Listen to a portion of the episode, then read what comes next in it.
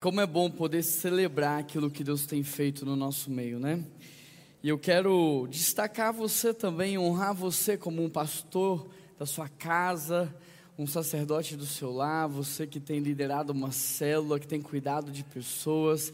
Quero também honrar a sua vida e destacar a sua vida por todo o empenho, todo o trabalho e toda a dedicação.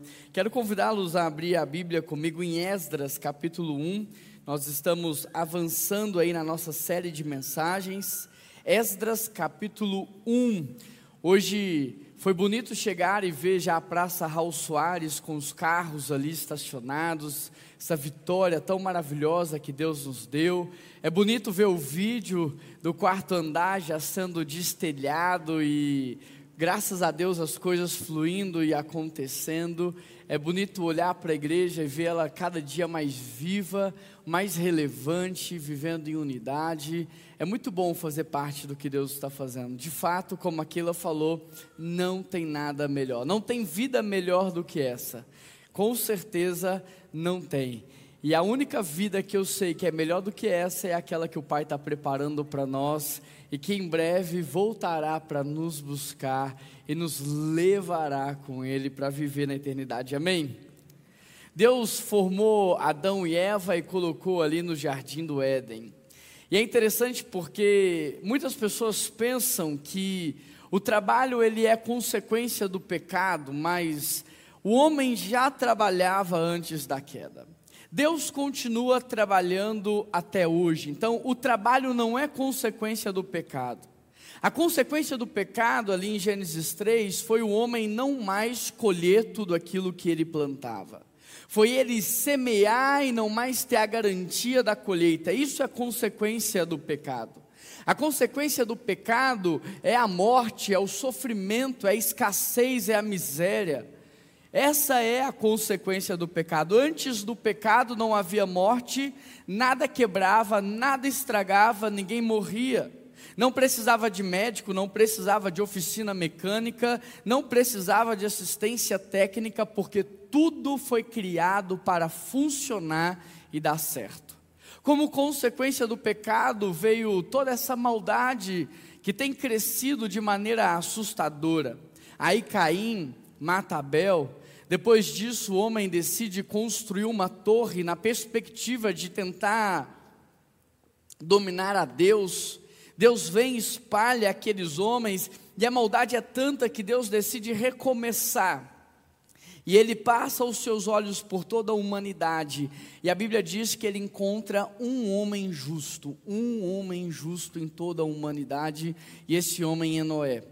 Com Noé ele recomeça, depois ele chama Abraão para formar um povo, formar uma família. De Abraão tem Isaac, de Isaac tem Jacó, de Jacó tem José. José vendido como escravo pelos seus irmãos, vai para o Egito, e aí lá no Egito, como escravo, ele vai resolvendo problemas, Deus vai subindo ele de nível, até que Deus cria um cargo inexistente para honrar a vida do teu servo. E aí José assume como como governador do Egito, e nenhum outro homem, antes ou depois de José, fez o Egito prosperar tanto na história quanto este homem que foi dotado de uma sabedoria divina. E aí José é usado por Deus para preservar a vida dos israelitas durante um grande período de fome. De modo que os seus irmãos vão até ele para buscar ajuda.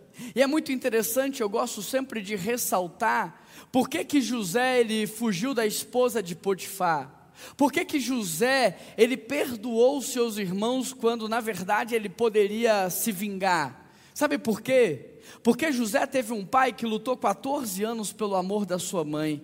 Então, como ele, filho de um homem desse, poderia fazer menos por outra mulher? Como ele poderia abraçar uma mulher que não era dele, se deitar com uma mulher que não era dele? Sabe por que José perdoa os seus irmãos e não se vinga deles? Porque ele viu seu pai correr atrás do seu irmão, propor o perdão, perdoar. O maior ensino, de fato, é o exemplo. Depois da morte de José no Egito, você já sabe, o povo cresce e se multiplica numa velocidade muito exponencial. Tanto é que o novo Faraó agora tem medo do povo de Israel e eles decidem escravizar todo o povo. Deus, vendo aquele sofrimento, levanta um homem, Moisés, para ser o resgatador. Moisés é colocado no rio pela sua mãe, adotado por outra família, cresce com duas culturas, a cultura dos hebreus, a cultura dos egípcios. Com os hebreus ele aprende que existe só um Deus, com os egípcios ele recebe o melhor treinamento de guerra, liderança, melhor educação.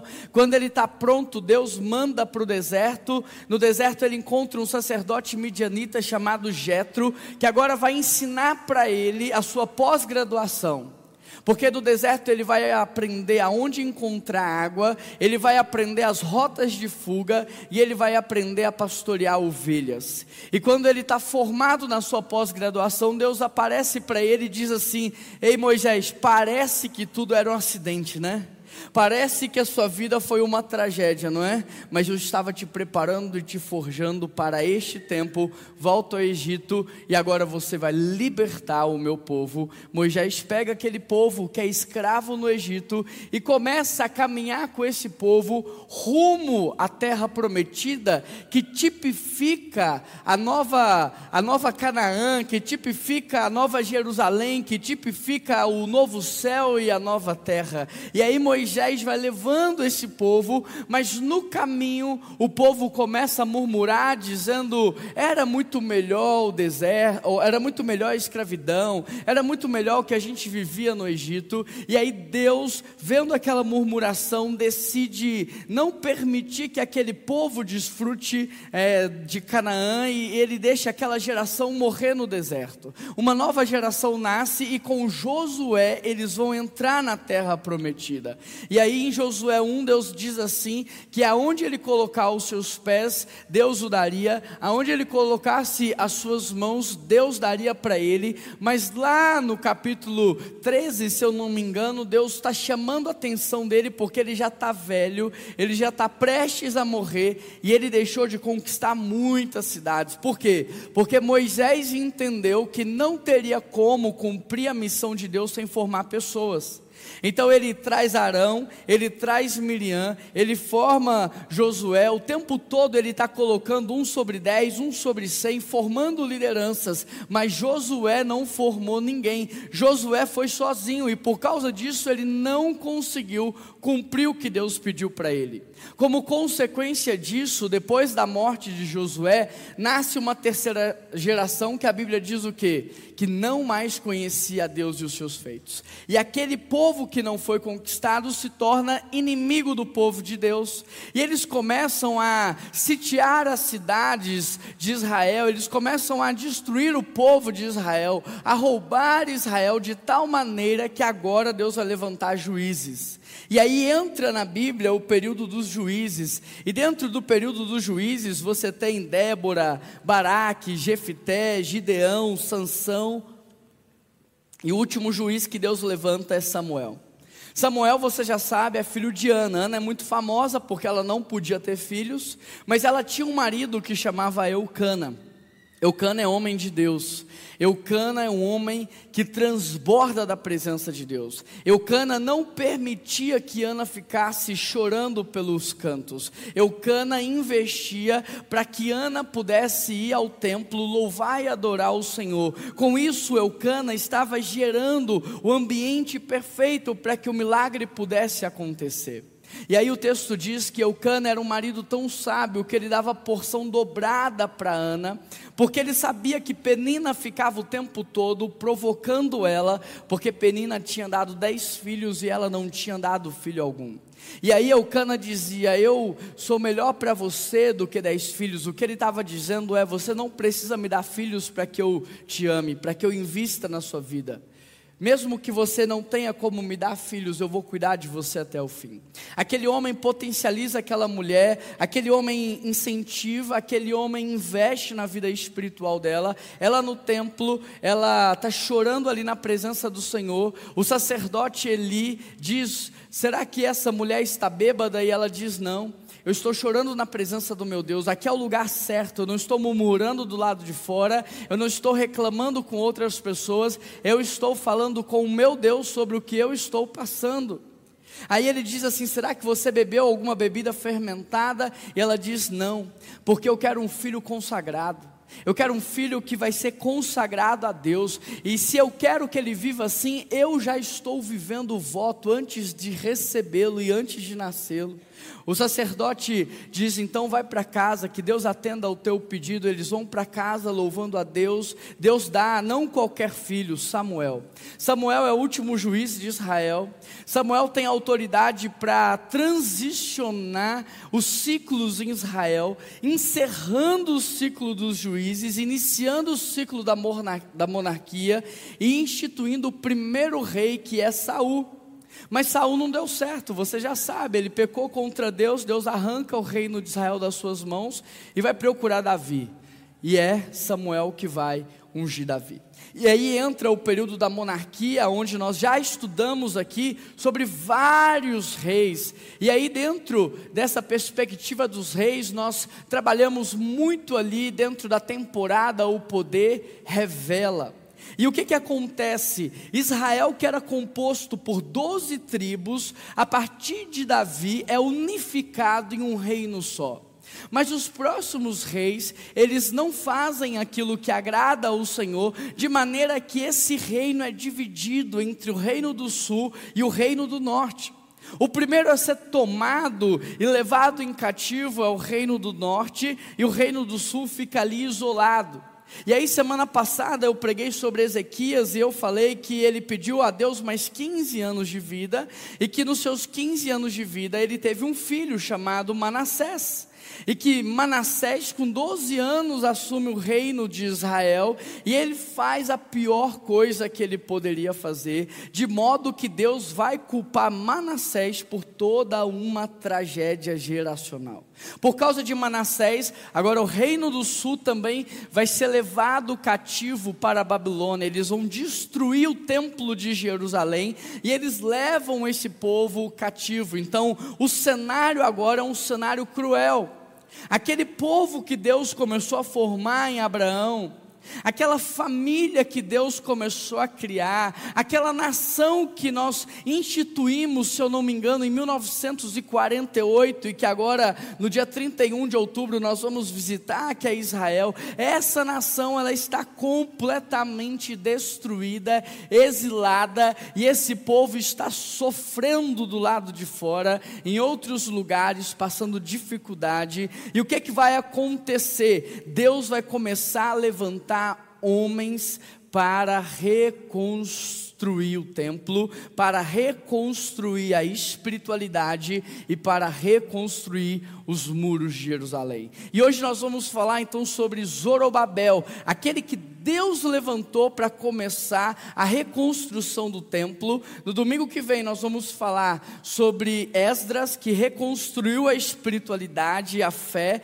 e depois sobre Neemias, que reconstruiu os muros. Você que abriu em Esdras capítulo 1, eu queria convidar você a ler comigo no verso 1. Mas eu não poderia iniciar essa mensagem sem trazer o contexto histórico para que você pudesse entender o que está acontecendo aqui. O próximo domingo eu vou pedir alguém para subir e fazer essa parte. Tá bom? Depois você olha lá no vídeo. Bruninha, né? Pode ser, Bruninha.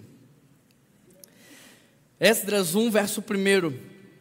No primeiro ano do reinado de Ciro, rei da Pérsia, a fim de que se cumprisse a palavra do Senhor falada por Jeremias, o Senhor despertou o coração de Ciro para redigir uma proclamação e divulgá-la em todo o seu reino nestes termos. Assim diz o Senhor, o Deus dos céus, ele me deu todos os reinos da terra e designou-me para construir um templo para ele em Jerusalém. Qualquer do seu povo que esteja entre vós, que seja Deus, que seja povo de Deus, Volte para Jerusalém, para reconstruir o templo do Senhor, o Deus de Israel.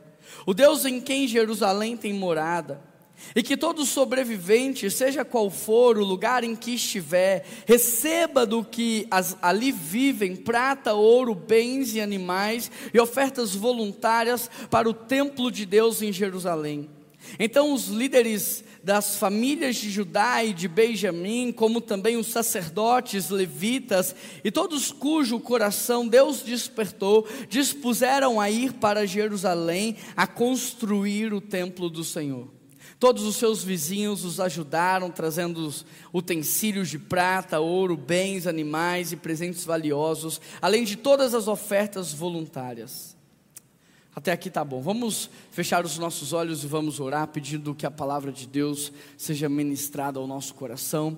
Querido Deus e eterno Pai, nós queremos agradecer porque a tua presença é real. Muito obrigado, Deus, porque nós não precisamos tentar provar a tua existência, basta perceber a sua assinatura em todas as coisas criadas, basta estarmos atentos à manifestação da sua glória, Pai. Nós pedimos ao Senhor que venha falar conosco de maneira sobrenatural. Ministra a tua palavra aos nossos corações. Não permita, Deus, que nada roube a nossa atenção, que nada tire o nosso foco daquilo que o Senhor quer fazer, daquilo que o Senhor quer falar, dessa palavra que o Senhor quer ministrar. Em nome de Jesus que nós oramos e todo o povo de Deus diz. Querido, a cena é essa: o povo está exilado. Mas olha como Deus faz. O primeiro ponto dessa mensagem, ou o primeiro ponto de aprendizado aqui, é que Deus ele usa quem Ele quer para o cumprimento da Sua palavra. O verso 1 já começa nos chocando, por quê? Porque Deus vai falar com Ciro, um homem ímpio, um homem que não pertence ao seu povo, um homem completamente corruptível, um homem que não tem nada a ver com aquilo que Deus está fazendo. E é muito interessante porque ao longo da história bíblica nós vamos perceber que existem alguns tipos de vocação.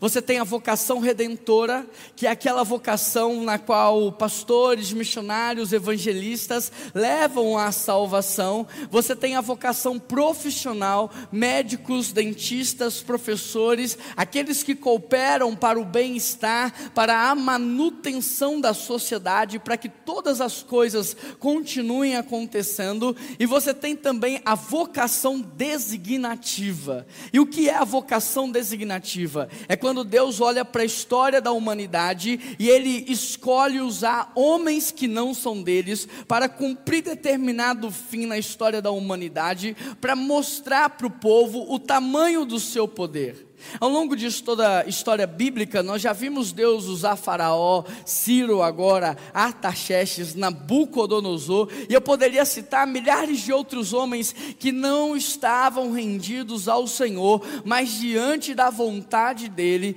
não conseguiram render-se. É por isso que o povo de Deus pode ficar calmo e tranquilo. É por isso que o povo de Deus pode ficar sossegado e descansado. Não importa quem é o líder, não importa quem está governando, não importa quem é que está mandando, acima de todos eles está o nosso Deus. E quando Ele quer fazer, querido, Ele usa quem Ele quer. Se não é por bem, se não é no amor, é na dor Deus coloca a mão e não tem ninguém que consegue se render e não dobrar diante dele. Eu e você podemos descansar. Olha o que o texto diz aí no verso primeiro. No primeiro ano do reinado de Ciro, rei da Pérsia, a fim de que se cumprisse a palavra do Senhor, o Senhor despertou o coração de Ciro o Senhor pode despertar o coração de quem Ele quiser. O Senhor pode usar a vida de quem Ele quiser. O Senhor pode salvar a pessoa que Ele quiser. Basta Ele querer. É uma palavra dele, realidades são transformadas. Sabe por quê? Olha para toda a história bíblica. Deus até hoje não lutou com o seu poder. Juan, como é que você sabe disso? porque ainda existem inimigos. Porque se Deus tivesse lutado com o seu poder, não teria sobrado ninguém. Deus está lutando com o seu caráter e com o poder da sua palavra, mas chegará o dia em que ele demonstrará o seu poder, ele revelará o seu poder. Por isso você não tem motivos para temer. Não há motivos para temer. A Bíblia diz que o verdadeiro amor lança fora todo medo. Por quê? Porque o amor não é uma vã filosofia, o amor não é uma teoria, o amor não é um conceito teológico, não é o amor que define Deus, é Deus que define o amor, porque Ele é o próprio amor. A Bíblia diz que o verdadeiro amor lança fora todo medo, por quê? Porque quando eu estou na presença de Deus, não há nada que eu possa temer. Sabe, se ele derrotou até a morte, se ele derrotou a condenação do pecado, se ele não poupou o seu único filho por amor a nós, o que é que eu vou temer nessa vida? As doenças, as tempestades, as crises, as intempéries, nada disso pode me parar. Nem a morte pode colocar fim àquilo que o Senhor está fazendo. Eu e você não precisamos temer. Na verdade, se nós temos que temer, nós temos que temer algo, não viver a vontade de Deus. Essa talvez seja a única coisa que você tenha que temer, é não viver aquilo que Deus tem para você, é sobreviver, é se arrastar da cama todos os dias e não desfrutar do melhor do Senhor para a sua vida. Se tem algo que eu temo, é atrapalhar o que Deus está fazendo. Fora isso, querido, pode acontecer o que for, eu continuo avançando, porque maior é o que está em nós do que o que está no mundo. Você que chegou mais cedo, você viu o que estava acontecendo aqui, o nosso telão do nada parou de funcionar. Ah, mas quem é o diabo para atrapalhar? Vamos começar orando. Vamos começar orando. Quem o diabo pensa que é? Vamos começar orando. Quem dera se nós fizéssemos isso todos os dias, diante de todos os problemas que nós enfrentamos, nós não sofreríamos tantos. Você não precisa ficar ansioso em relação à salvação do seu pai, da sua mãe, dos seus irmãos. Você precisa pregar com ousadia. E pregar com ousadia não é você chegar impondo a voz, não é você mudar a tonalidade da sua voz. Pregar com ousadia é pregar de tal forma que quando a pessoa ouvir o que você está falando, ela vai perceber que é totalmente coerente com a vida que você vive e ela vai falar: a vida que ele tem eu também quero ter. O problema é que a gente está vivendo uma vida tão miserável, tão bagunçada, tão desorganizada, tão quebrada, tão destruída em todos os aspectos e sentidos. É na saúde espiritual, emocional, física, é nas relações, é na maneira como administramos o nosso salário, que o mundo olha para nós e eles dizem assim: se isso aí é ter Deus, eu não quero essa vida para mim. Às vezes os nossos parentes estão olhando para a gente e falando assim: não faz sentido o que você fala com o que você vive, não faz sentido. Então pregar de maneira ousada é falar: olha para mim. Pregar com ousadia é falar: vem para minha casa. Vem ver como eu vivo, vem ver como eu trato a minha esposa, vem ver como eu educo os meus filhos, vem ver como eu pago as minhas contas, vem ver como eu gerencio a minha equipe. Isso é pregar de maneira ousada. Querido, santidade é a coerência entre a fé que nós professamos e a vida que nós vivemos. A autoridade vem como consequência de uma vida integral. O problema é que nós separamos aquilo que é sagrado daquilo que é profano. Nós dicotomizamos a vida entre aquilo que é secular e aquilo que é de Deus. Mas um cristão, ele não é dicotomizado um cristão, ele não tem uma vida separada, pelo contrário, aonde ele vai, ele representa o próprio Deus naquele lugar, aonde ele está, o Espírito do Senhor está com ele. Isso é pregar de modo ousado. E se o Senhor usou Ciro, se o Senhor usou Artaxerxes, se o nosso Deus usou Nabucodonosor, se o nosso Deus usou Faraó, Ele também pode usar você. Por que, que Ele não está usando? Faraó era um homem de coração duro. Nabucodonosor era um cara cruel. Ciro era um rei perverso. E Deus usou esses caras. Por que, que Ele não está usando você? Porque às vezes nem para ser mal você presta, né? A gente faz tudo tão meia boca que até não servindo a Deus, a gente também não faz com excelência, não tem influência, não tem autoridade. Você precisa sair dessa zona de mediocridade que você está, em todos os aspectos da sua vida. Deus está te chamando para um nível de profundidade. Deus está te chamando para um nível maior de intimidade. Deus está te chamando para um nível maior de autoridade, aonde o diabo vai fugir de você aonde você vai ter autoridade para expulsar legiões, aonde você vai entrar em lugares que são tomados pelo reino das trevas e aquele lugar vai ser alterado na sua essência. Deus está chamando você para ter um casamento que revela o céu na terra. Deus está chamando você para educar os seus filhos como se eles fossem flechas a serem lançadas no propósito do Senhor. Deus está nos chamando para transformar a nossa cidade. O que é que vai parar? O que é que vai impedir? Se entrega aquilo que o Senhor quer fazer.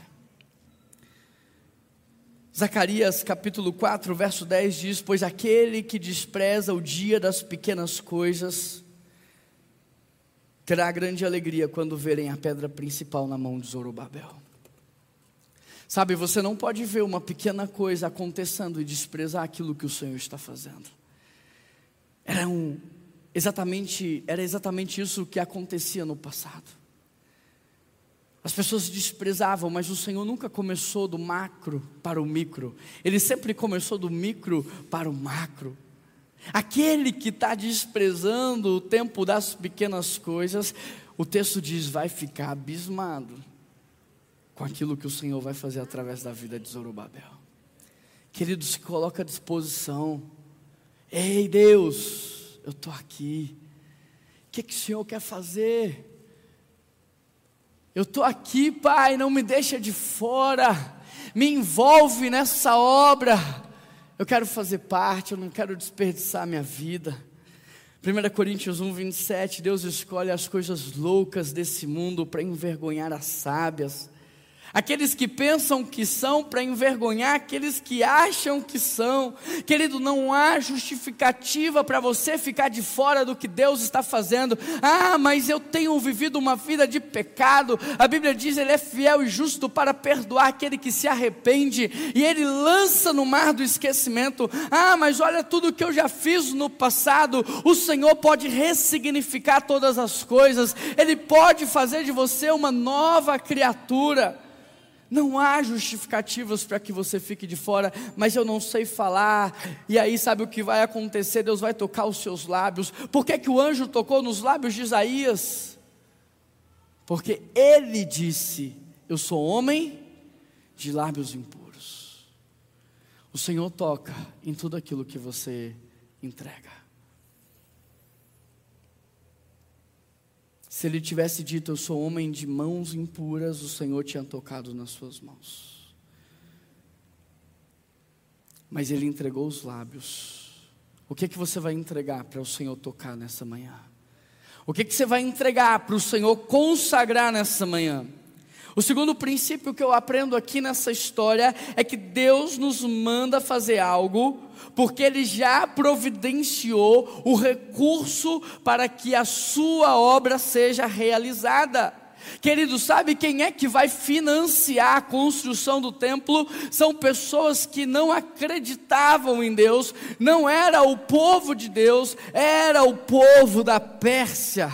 Olha o que o texto diz: e que todo sobrevivente, seja de que lugar estiver vivendo, receba do que ali vive prata, ouro, bens, animais e ofertas voluntárias para a construção do templo do Senhor. Quando o povo de Deus está disposto a amar, Deus paga a conta. Quando eu e você estamos dispostos a fazer o que tem que ser feito, Ele providencia todo o recurso necessário. Se o recurso não está chegando até você, é porque você está sem visão. Se o dinheiro não está chegando até você, é porque você está sem missão. Porque quando Deus traz direção, Ele já providenciou tudo o que nós precisamos. E o interessante é que o recurso vem dos lugares que nós menos imaginamos.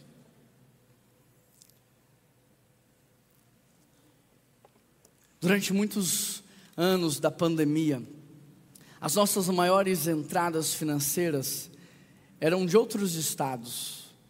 Pessoas que não estavam aqui desfrutando do que você desfruta, mas que estavam acompanhando de longe e decidindo investir. Eu me lembro de uma vez na pandemia que a nossa mesa de som queimou. Ela queimou inteirinha, não havia mais o que se fazer. E nós precisávamos dela para gravar os louvores, e eu disse num culto ao vivo, só tinha naquela época esse culto online, não tinha o presencial.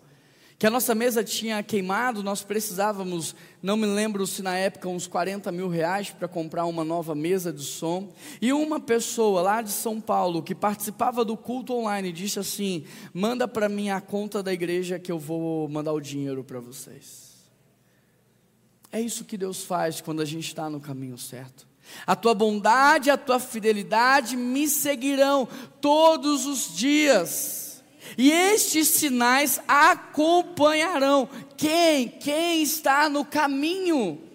A gente acha que qualquer pessoa vai desfrutar dos sinais, das maravilhas do sobrenatural, mas não é, é quem está no caminho da obediência. Quando eu digo Samuel, vai em São Paulo comprar um equipamento, eu já providenciei tudo o que ele precisa.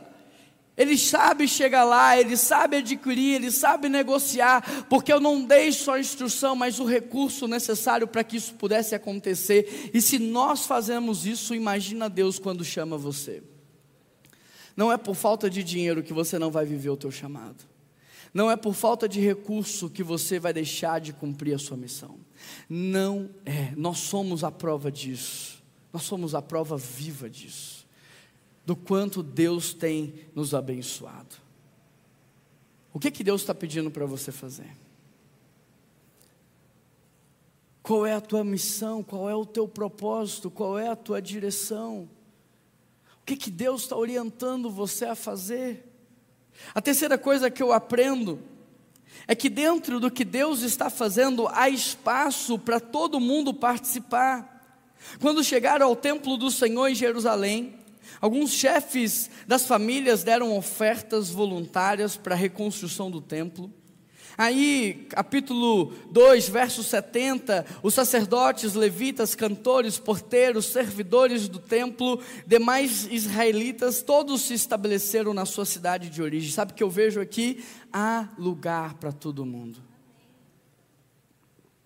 Não é só para quem sabe cantar, não é só para quem prega, Olha aqui o texto fala sobre porteiros, servidores do templo. O texto fala sobre aqueles que vão ser os doadores de recursos. Qual é o seu lugar dentro do corpo do Senhor? Você é o abraço acolhedor? Você é o sorriso que renova? Você é a mão que levanta? Qual é o teu lugar dentro do corpo do Senhor?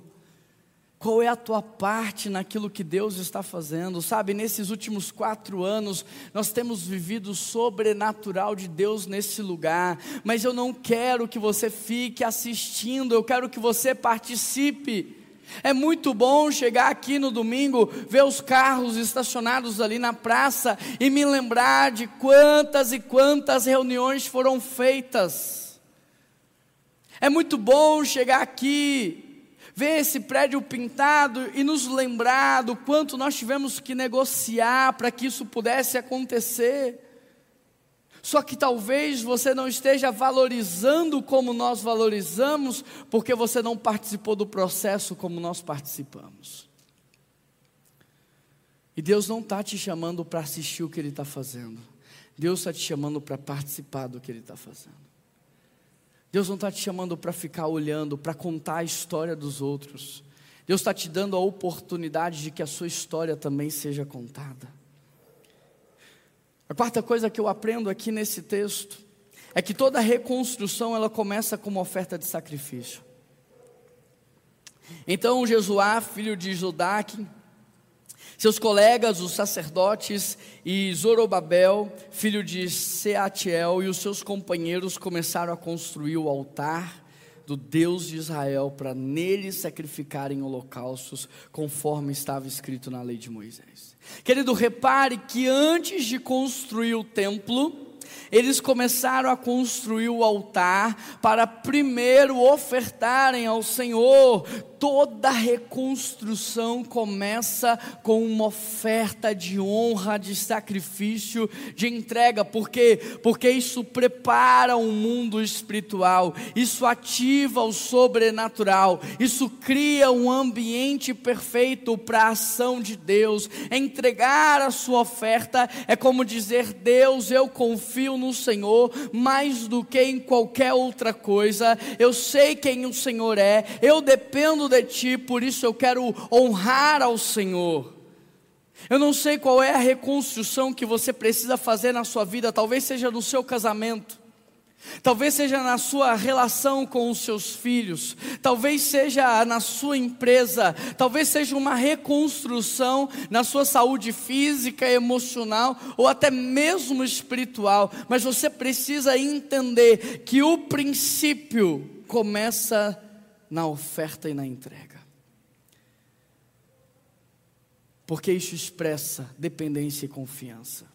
Se você não confia e não depende, você não entrega-se o suficiente para viver o processo.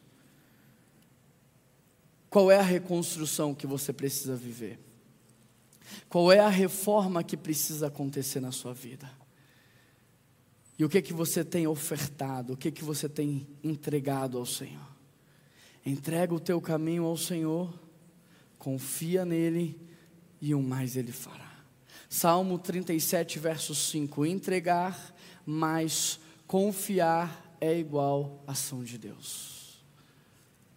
A quinta coisa que eu aprendo é que nem tudo que Deus manda você fazer vai agradar todo mundo. Olha o que o texto diz aí no verso 11 a 13: com louvor e ações de graça, cantavam responsivamente ao Senhor: Ele é bom, seu amor a Israel dura para sempre. E todo o povo louvou ao Senhor em alta voz, pois havia sido lançados os alicerces do templo. Mas muitos sacerdotes, dos levitas, os líderes das famílias mais velhos, que tinham visto o templo antigo chorar em alta voz quando viram o lançamento dos alicerces desse templo porém alguns gritavam de alegria. Não era possível distinguir o som do grito de alegria e o som do choro, pois o povo fazia um enorme barulho e o som ouvido era grande a distância. Aqueles que viram o primeiro templo estavam ali dizendo que o segundo não estava ficando tão à altura do primeiro que o segundo não estava ficando tão majestoso, tão grandioso, tão impressionante, a glória de Deus não estava tanto naquele lugar quanto já havia estado em tempos passados, mas eles foram incapazes de perceber o processo de Deus. Deus levantou Zorobabel para reconstruir o templo, ele enviaria Esdras para reconstruir a espiritualidade, depois ele enviaria Neemias para a reconstrução dos muros, e ainda assim o trabalho não seria concluído, porque tudo aquilo apontava ainda para o Messias que haveria de vir e fazer a verdadeira, a maior e a única reconstrução que o ser humano precisava, que era a redenção da sua vida. Que aí Jesus Cristo rasgaria o véu. E o homem não precisaria mais dos sacerdotes e nem dos profetas, ele teria livre acesso a Deus. Mas esse povo que não entendeu, ele reclamou, ele murmurou. E é muito interessante o quanto que hoje dentro das igrejas o povo também tipifica o povo de Israel lá atrás. Eles não entendem o processo, eles não entendem o que o Senhor está fazendo a longo prazo, e eles ficam reclamando, murmurando, enquanto alguns celebram pequenas vitórias, outros ficam ali questionando o porquê daquelas decisões, o porquê que aquilo está sendo feito. Ei, querido, você precisa ter um olhar espiritual e entender o todo, e não apenas um olhar carnal para ver aquele pequeno pedaço, aquele que despreza as pequenas coisas, ficará surpreso com Zorobabel, é o que diz a palavra do Senhor. Você precisa entender o que o Senhor está fazendo. Será que você consegue entender o que o Senhor está fazendo neste momento exato da história da primeira igreja batista de BH? Será que você consegue entender o que o Senhor está fazendo nestes 111 anos de igreja em Belo Horizonte? Será que você entende o porquê que o diabo está atacando tanto o povo brasileiro? O porquê nós estamos sendo sitiados de todos os lados? Será que você consegue olhar de uma maneira mais global e entender o porquê que isso está acontecendo? Porque enquanto nós estamos aqui reclamando, murmurando, questionando, as outras nações estão dizendo: nós queremos o fogo que está no Brasil, nós queremos viver a espiritualidade que há no Brasil, nós queremos contemplar e experimentar aquilo que vocês estão vivendo neste exato momento. Querido, quando eu olho para a história da humanidade, eu percebo que quando Deus foi criar Moisés, Satanás primeiro mandou matar todos os meninos abaixo de dois anos. Quando Deus foi trazer seu filho, filho Jesus ao nascimento, Satanás também mandou matar todos os meninos abaixo de dois anos. Sempre que tem algo de bom de Deus nascendo, primeiro Satanás multiplica as mortes e ele aumenta o luto. Então, tudo isso que está acontecendo não me deixa atemorizado, isso só aumenta a minha expectativa do que nós iremos viver. Toda essa maldade, toda essa perseguição, tudo que está acontecendo só me mostra: tem algo grande do Senhor vindo aí, Ele vai fazer algo grande na sua igreja, e eu não vou ficar de fora do que Ele está fazendo. Não vou, não vou. Para de olhar para o pequeno e começa a olhar para o grande. Para de ver apenas aquilo que os seus olhos estão vendo e fala, Deus me mostra o todo. Eu preciso entender o que está acontecendo, porque senão eu vou tomar decisões erradas. Tem muita gente saindo do Brasil e fugindo para outros lugares. E vão deixar de experimentar, talvez, do maior avivamento que está para acontecer nessa nação.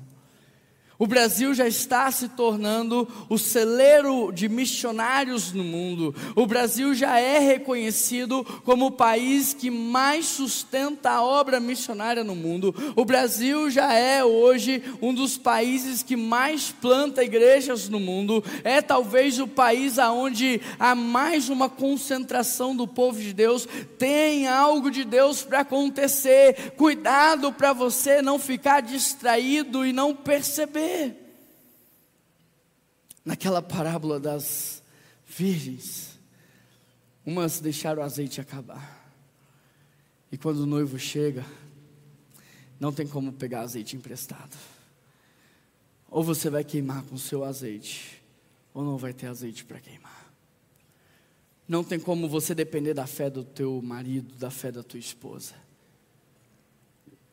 Não tem como você se sustentar na espiritualidade do seu pai nem da sua mãe. Ou você tem vida com Deus, ou você não tem. Ninguém nasce cristão. A gente precisa entender isso. Você pode nascer na igreja, mas cristão não. Você precisa um dia tomar essa decisão de se entregar completamente para viver o sobrenatural do Senhor sobre a sua vida e sobre a sua casa.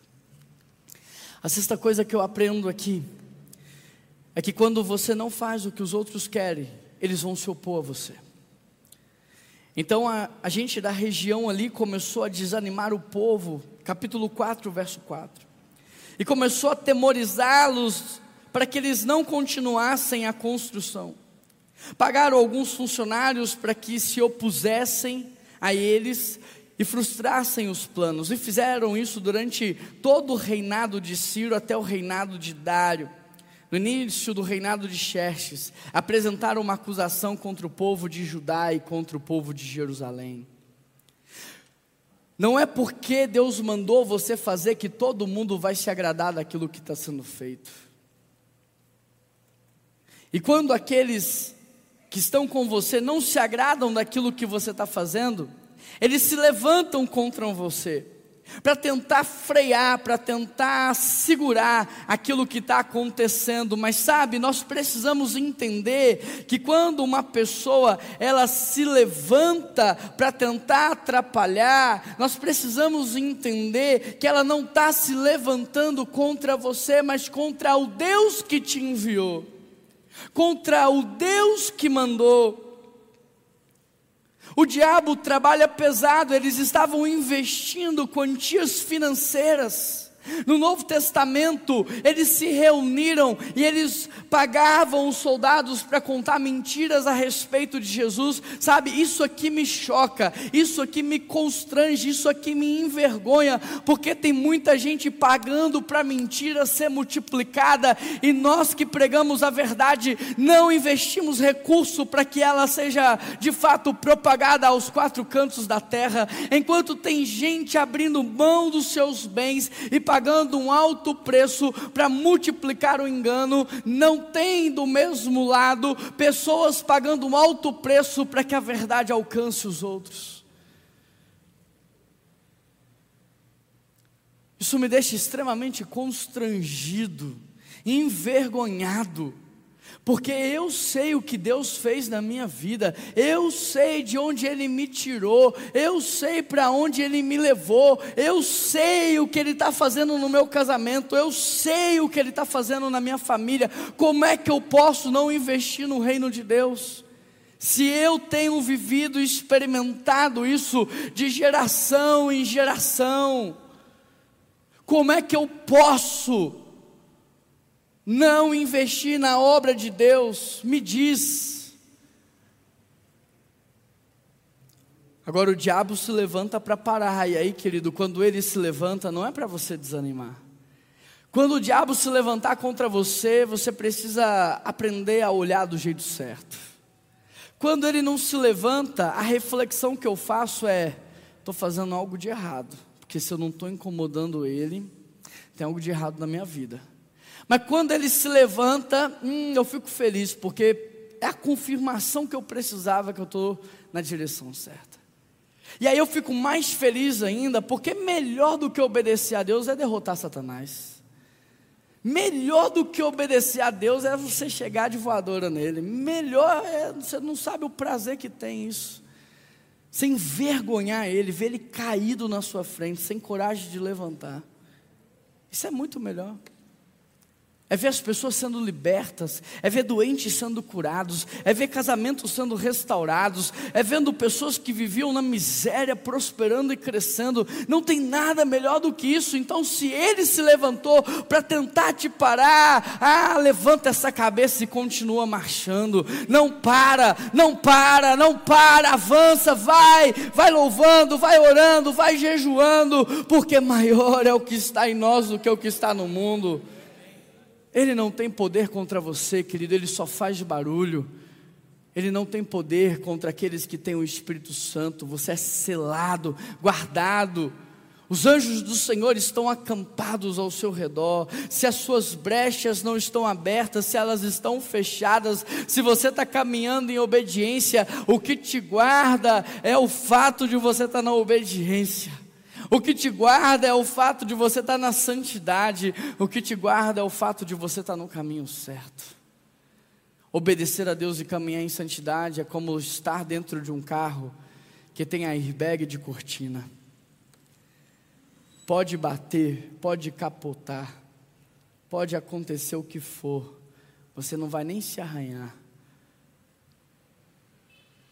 Só avança, não para, só continua.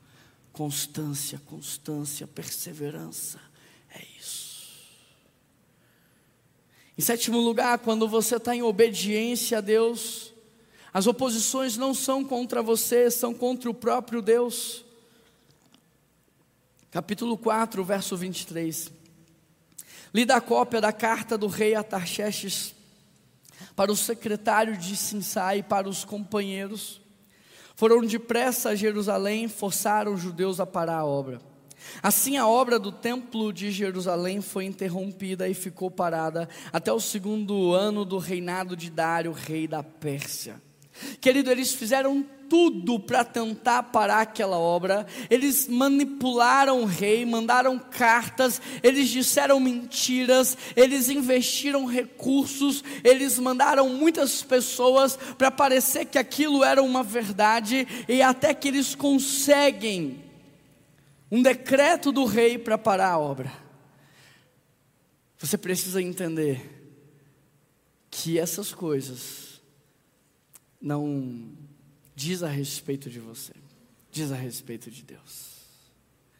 E ai daqueles que se levantam contra Deus. Ai daqueles que tentam parar o que o Senhor está fazendo. Ai daqueles que tentam frear o movimento do Senhor. Aqui nesse texto não está escrito, mas você vai continuar depois na sua casa. Você vai ver que Deus vai mandar o povo continuar a construção. O templo vai ser construído. Esdras vai ir. Depois Neemias vai reconstruir os muros. E tudo vai acontecer conforme estava escrito na palavra.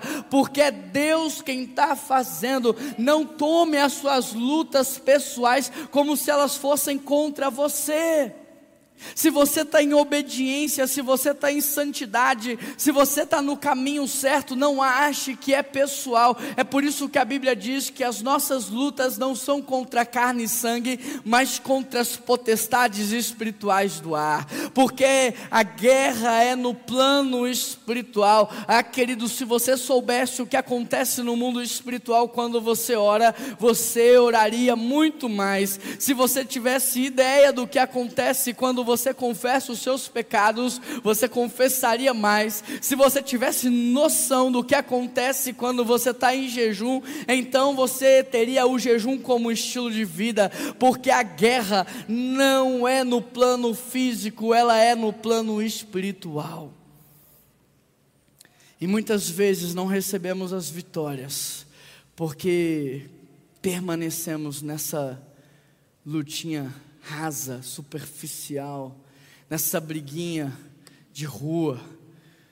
A gente não está num parque de diversões, nós estamos no campo de batalha. Um cristão que ora, um cristão que jejua, é como um soldado de elite que não perde o seu tempo em qualquer luta, em qualquer batalha, ele sabe as batalhas que ele tem que lutar. E ele não só sabe as batalhas que ele tem que lutar, mas ele sabe lutar do jeito certo.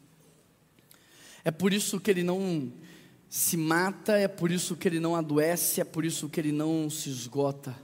Porque não é na força do braço, porque não é na gritaria, porque não é no poder do convencimento humano. Escuta isso: Satanás não teme pregadores, o diabo não respeita títulos, o mundo espiritual treme diante dos filhos de Deus daqueles que são cheios da presença de Deus. É disso que você precisa. Para Satanás falar, nessa casa eu não entro. Para Satanás falar, nos filhos de Fulano eu não toco. Na esposa de Ciclano eu não mexo. Eu não sou doido. Você já viu alguém que é fraquinho comprar uma briga que ele não vai dar conta de lutar? A gente superestima demais o diabo, gente. A gente acha que ele é isso tudo, não é nada. Ele é um cão raivoso, segurado na coleira pelo próprio Deus. Ele não faz nada que Deus não deixa. Ele não tem poder para fazer nada. Ele não é onipresente. Ele não é onisciente. Ele não é onipotente. Só o nosso Deus é. Nós sim servimos ao único e verdadeiro Deus. Nós sim servimos a um Deus que é onipotente, onipresente, onisciente. Nós sim servimos aquele que sustenta toda a criação com o poder da Sua palavra. Nós sim servimos aquele que derrotou a morte. Nós sim servimos aquele que nos levará para a eternidade. Por isso a glória tem que ser sempre de Deus em oitavo lugar. Então perguntaram aos líderes: quem autorizou vocês a reconstruir o templo? Se o rei tinha decretado para a obra, quem foi que autorizou vocês? Qual é o nome de vocês? Me passa o nome. E a resposta que eles deram foi: Nós somos servos do Deus dos céus e da terra. Estamos reconstruindo o templo, construído há muitos anos. Templo que foi construído e terminado por um grande rei de Israel.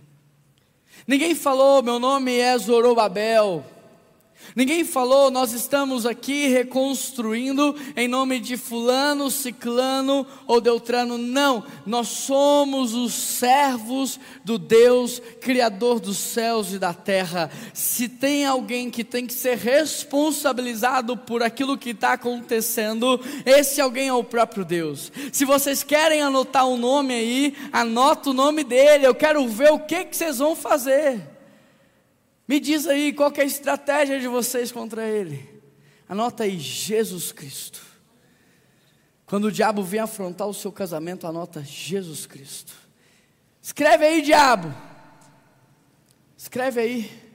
Eu quero ver o que, que você vai fazer.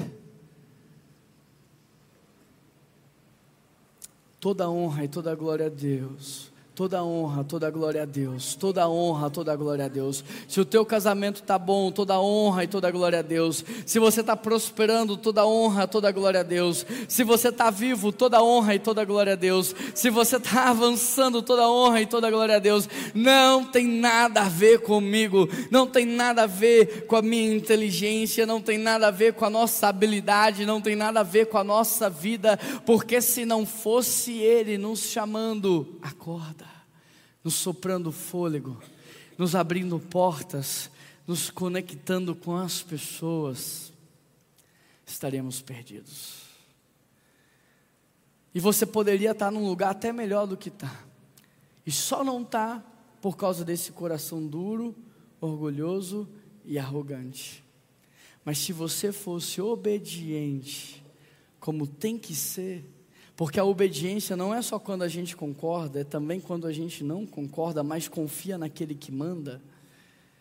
Se a gente fosse realmente obediente, talvez a gente estaria em outro patamar.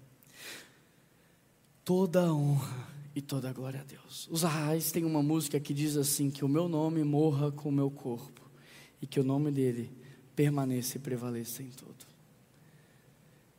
Que quando as pessoas olharem para você, elas possam pensar: como é que isso aconteceu? Tinha 27 anos quando assumiu a primeira igreja, era impossível isso acontecer. Montou uma equipe de meninos e meninas, não tinha como isso está acontecendo. Glória a Deus. É isso que ele fez mesmo. Para que ninguém roubasse a glória que é dele. A melhor coisa que pode acontecer é as pessoas lá fora olharem e falarem: é Deus, só pode ser Deus, só pode ser Deus naquele lugar. É isso que a gente quer. É isso que a gente quer, é isso que a gente está buscando, que toda honra e toda glória seja dada a Ele. Em nono e último lugar, eu já quero chamar aqui o nosso time de adoração. Quando Deus quer, ninguém vai impedir de acontecer. Dessa maneira, os líderes de Israel continuaram a construir e a prosperar, engajados pela pregação dos profetas Ageu e Zacarias. Ah, meu Deus, eles terminaram a reconstrução do templo conforme a ordem do Senhor e o decreto de Ciro, de Dário, de Atarxerxes, os reis das, da Pérsia. Versículo 22: Durante então sete dias celebraram com alegria a festa dos pães sem fermento, pois o Senhor enchera de alegria ao mudar o coração do rei da Síria, de maneira como também deu força para que eles realizassem a obra da reconstrução. É isso que Deus faz. Quando Ele quer, Ele muda o coração das autoridades, quando Ele quer, Ele levanta o recurso de outros lugares, quando Ele quer, Ele renova a força dos cansados, quando Ele quer, Ele encoraja encoraja aqueles que estão lá no campo da batalha. E quando o Senhor quer, querido, vai acontecer. Queira você ou não, participe você ou não, você estando envolvido ou não, vai acontecer. A questão é quando acontecer, você vai estar assistindo ou você vai estar festejando. Quando acontecer, você vai estar celebrando ou você está assistindo do lado de fora. Onde é que você vai estar? Pelo que que você vai celebrar? Nós estamos vivendo um tempo de transição geracional no mundo. Os nossos grandes líderes espirituais estão aposentando as suas chuteiras de um modo global, de um modo nacional, estadual e também aqui na nossa cidade.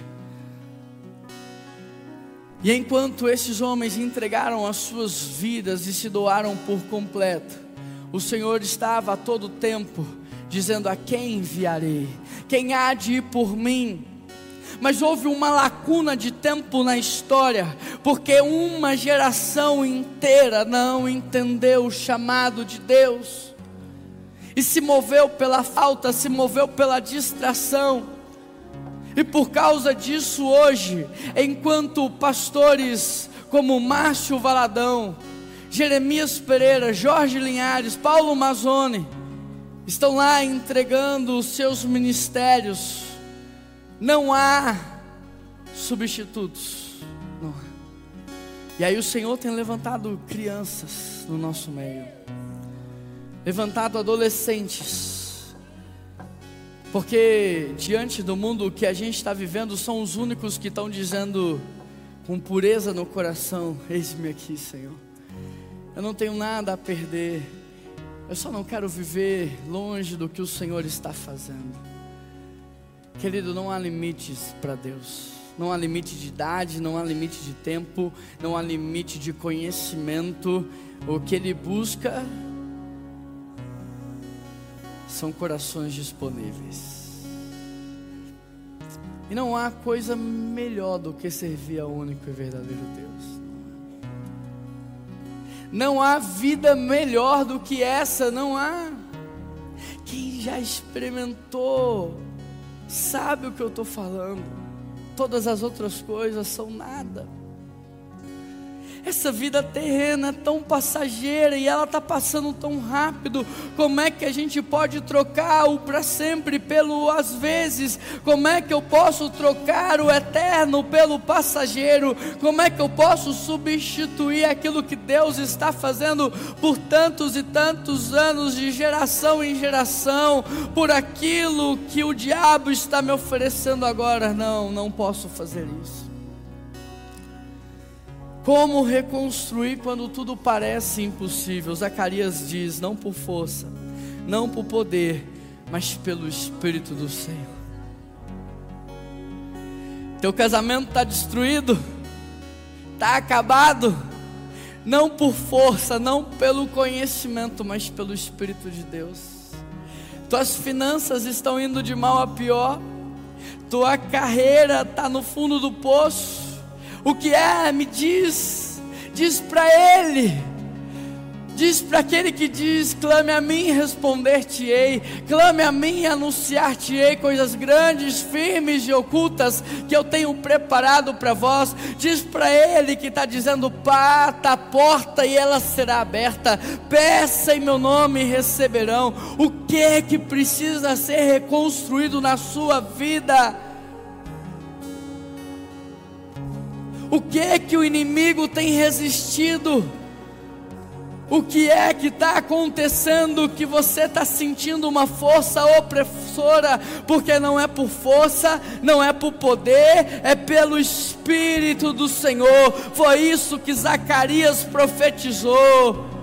Ageu disse: Agora, Zorobabel, Esforça-te, diz o Senhor. Esforça-te, Josué. Esforça-te, sumo sacerdote. Esforça-te, todo o povo da terra, e trabalhai, porque eu sou convosco, diz o Senhor dos exércitos. E Ageu continua dizendo: a glória da última casa, ah, meu Deus, ela será maior do que a primeira. Você não está entendendo? A glória da última casa vai ser maior do que a primeira. O povo estava dizendo: Isso aqui não parece tão bom quanto era antes. O povo estava dizendo: O passado parece melhor do que o presente. E o Senhor está dizendo: Não, vocês não estão entendendo. O futuro é muito melhor. Nem olhos viram, nem ouvidos ouviram aquilo que eu estou preparando para vós. Não haverá choro, não haverá dor, não haverá ranger de dentes. Não estão entendendo ainda.